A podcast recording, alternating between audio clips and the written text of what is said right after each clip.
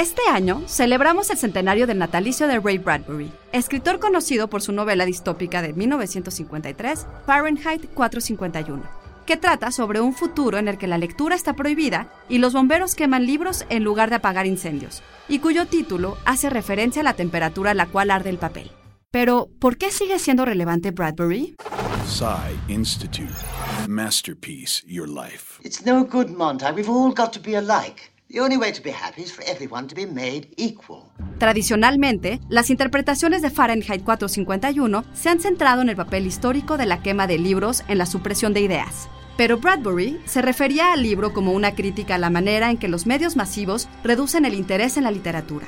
Y llegaría a decir que el tema principal de la novela no es la censura, sino la pérdida de la curiosidad intelectual debido a la dependencia de los medios.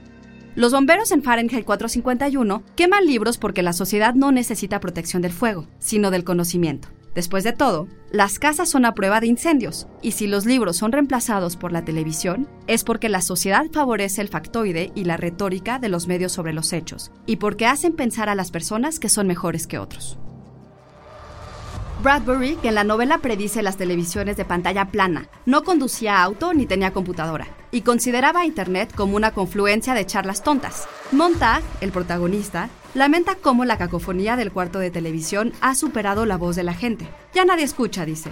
No puedo hablar con mi esposa. Ella escucha las paredes. Sin embargo, aunque pensaba que los programas de la tele eran basura, no todo estaba perdido. Si tienes imaginación, decía, tomas la basura junto con todo lo que es excelente y entonces te conviertes en ti. Guión de Antonio Camarillo. Soy Ana Goyenechea y nos escuchamos en la próxima cápsula SAE.